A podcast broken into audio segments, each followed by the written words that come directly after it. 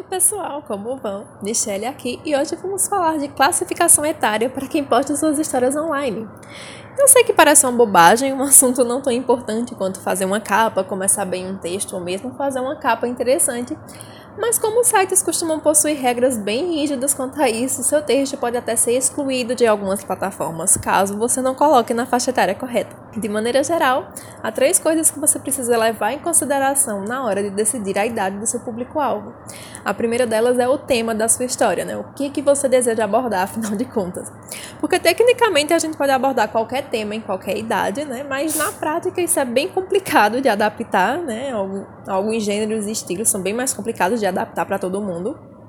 E especificamente quando se trata de temas mais polêmicos, né, e, mais pesados, como violência, sexo ou parafilias, ou melhor colocar apenas para adultos ou adolescentes mais velhos, né, sobretudo quando tem uma combinação de algum desses temas, né, quando tem mais de um desses temas sendo abordado.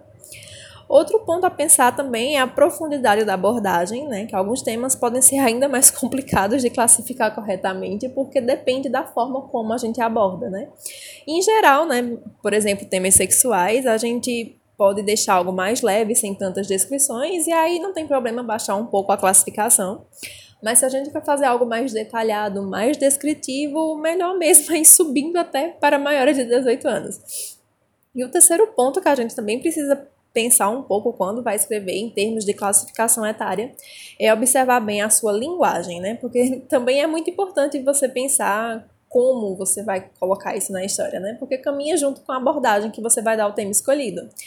Voltando a esses temas mais sensuais, para a gente dar exemplos, né? Quando a gente escreve de forma um pouco mais comedida, sem tantas descrições, até dá até pra gente classificar como uma história para maiores de 13 anos, né? Tudo depende. Ou até mais de 16, se você for colocar um pouco mais de detalhes na sua escrita. Agora, se você quer colocar uma linguagem mais explícita, incluindo palavrões, por exemplo, palavrões mais pesados, né? o bom senso manda que a gente coloque para adultos mesmo. E eu sei que é um tema um pouquinho complicado, né? Que é cheio de pormenores. Então, para facilitar a sua vida e a minha também, eu dei uma pesquisada geral internet afora, né? Sobre as classificações mais utilizadas, tanto aqui em sites do Brasil quanto em sites gringos também. E mesmo variando alguma coisa de site para site, em geral dá para a gente usar esse guia aqui como um, como um norte na hora de postar. Então a gente vai começar pelas classificações no Brasil, depois vamos para a classificação nos Estados Unidos e na Europa e o que é que pode em cada uma delas. Então vamos começar com a mais simples dela, que é a classificação livre aqui no Brasil, que na gringa vira o, o a classificação G, General, né? Que nos Estados Unidos ainda tem duas divisões, que é o K, Kids, para crianças, ou K+, para crianças maiores de 9 anos. Então depende, aí já tem uma diferenciação. E a história, é, as histórias classificadas como livre, elas são assim de, de leitura, como o próprio nome já sugere, livres, né? Qualquer pessoa pode ler, incluindo crianças pequenas. Então é bom que você não coloque nada pesado, né, como cenas quentes e de violência, pelo amor de Deus. Ainda que não seja descritiva, né, como crianças de idade muito baixa podem ter acesso a esse tipo de material, então é, é mais indicado que você escreva temas que de fato qualquer pessoa possa ler sem prejuízo algum. Caminhando para a classificação seguinte, nós temos a para maiores de 10 anos ou para maiores de 12 anos, que alguns sites fazem essa diferenciação, outros não, colocam só mais que 10 ou só mais que 12. E lá nos Estados Unidos e na Europa vira o PG, né, Parental Guidance, que é o acompanhamento parental, ou seja, são histórias que as crianças de qualquer idade podem acompanhar, mas com o acompanhamento dos pais ou de algum adulto responsável. Então pode ter aqui já um beijinho, uma coisa assim, um pouquinho, um pouquinho só mais ousada, mas tudo ainda muito leve, né? Então, coisas, aqueles xingamentos meio bobinhos que a gente chama. Nada muito pesado por enquanto. A próxima já é a para maiores de 13 anos, que vira o PG+, lá fora. O T, que é teens, né, para adolescentes, ou ainda o PG menos que 13, ou seja, que vai ter esse acompanhamento parental para crianças menores de 13 anos. Então aqui já pode ter alguns beijos de língua, alguns toques sensuais um pouco, um pouco leves ainda, né? Mas já pode aparecer. Xingamentos leves e pouca violência.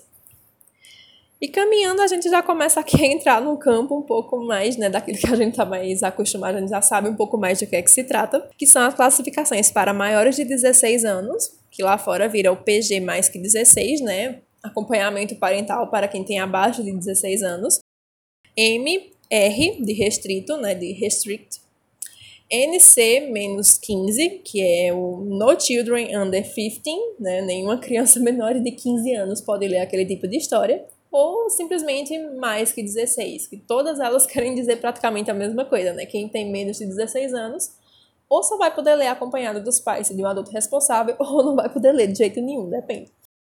E aqui a gente já pode colocar algumas cenas de sexo hétero ou homo, desde que sem pornografia, tá? Alguns toques sexuais um pouco mais ousados, xingamentos também um pouco mais pesados e um pouco mais de violência, desde que não seja aquela violência gore, como a gente chama, né? Não sendo tão descritivo também. E por fim, a gente tem as mais que 18, né? Que lá fora são as NC menos 17, né? Nenhuma criança abaixo de 17 anos, ou apenas mais que 18, o famoso mais que 18. E aqui a gente já pode escrever de tudo, né? De absolutamente tudo. Não violando a lei, né? Para você também não, não, não cair no, né, por outras questões. Você pode colocar sexo, violência, tortura, mutilação, enfim, né? Uma série de coisas. Porém, né, tem sempre um porém, é importante que você coloque os avisos necessários, né? Que você coloque se vai aparecer álcool, drogas, nudez, sexo, violência, mutilação, linguagem imprópria, o que quer que aconteça. Por quê? É importante que a gente coloque, porque nem todo mundo que tem idade para ler esse tipo de temática gosta de ler esse tipo de coisa. Né? Então, é bom que você sempre avise, né, assinalando os avisos adequados quando estiver disponível na plataforma, ou indicando nas notas da história que você vai abordar alguns temas mais polêmicos e que o leitor pode se sentir ofendido né, por algumas dessas coisas. Né, ou os famosos gatilhos, né, que algumas pessoas que passaram por certas experiências ruins podem né, se lembrar, ter alguma lembrança negativa e ter toda uma reação negativa diante daquele que está lendo. Então, alguns sites eles também separam o NC menos que 17 do mais que 18, né, lá, lá fora, mas basicamente é tudo a mesma coisa, então não precisam tanto se preocupar com isso. Aqui no Brasil, geralmente a gente sempre assinala para adultos, ou então coloca lá, clica no, no mais que 18 e já está tudo resolvido. E por fim, a gente também pode dizer que outra coisa que vai definir a classificação etária da sua história é um conjunto de fatores, né? Então vamos entrar aqui em um exemplo um exemplo hipotético. Vamos supor que você esteja escrevendo uma história que tem pouquíssimas cenas mais sexys, assim, mas você coloca xingamentos muito pesados, um, violência, cenas um pouco fortes né, de, de violência, então às vezes até tortura, mutilação. Então, mesmo que não haja temática sexual na sua história, destaque né, para essa temática mais sexual, sua história será mais que 18, porque envolve cenas de violência pesada, né? Tortura, mutilação, coisas do tipo. E já um texto que você não coloca tantos xingamentos, tem pouca violência. Tem algumas pouquinhas cenas de sexo detalhadas, mas sem pornografia, a classificação fica em torno de mais que 16. Então depende de como você vai abordar cada um desses temas. Você pode abordar todos de forma mais aprofundada, né? mais que 18, mas se se você escolher apenas um para detalhar e de fato colocar detalhes mais explícitos, mesmo que seja só de um desses temas, já sobre para mais que 18 automaticamente. Então, né, a, a, pergunta clássica, né? Escreva histórias para maiores de 18 anos, mas eu tenho leitores menores de idade. O que é que eu faço? Né? Infelizmente, não tem muito que a gente possa fazer, né? A partir do momento em que a gente posta a história, meio que deixa de ser nossa.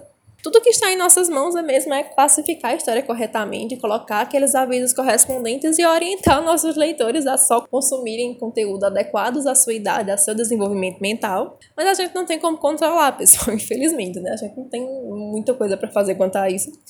Né? E, e é algo que acontece muito, né? Pelo menos com as minhas histórias acontece bastante, não sei com as de vocês. E por fim, né, diante de tudo que a gente viu hoje, eu vou deixar com uma tarefinha de casa, vamos dizer assim, que é você passar no seu perfil na plataforma que você mais usa e dar uma checada, assim, se todas as suas histórias estão ali colocadas na, na faixa etária correta, se você sinalizou direitinho, classificação etária aviso, se tem alguma coisa que ainda precisa ser alterada. E aí, qualquer dúvida que fica, você deixa aí nos comentários que a gente vai respondendo, ok? Por hoje é só, pessoal. Se você curtiu, deixa o like, se inscreve no canal que vai ajudar muito a gente. Se você quiser deixar umas moedas na nossa caixinha antes de sair, seja fazendo sua doação ou contratando os nossos serviços de divulgação e revisão do seu texto, você pode passar lá no nosso Coffee. E não esquece de ficar por aí pra gente se ouvir de novo. Até mais. Tchau!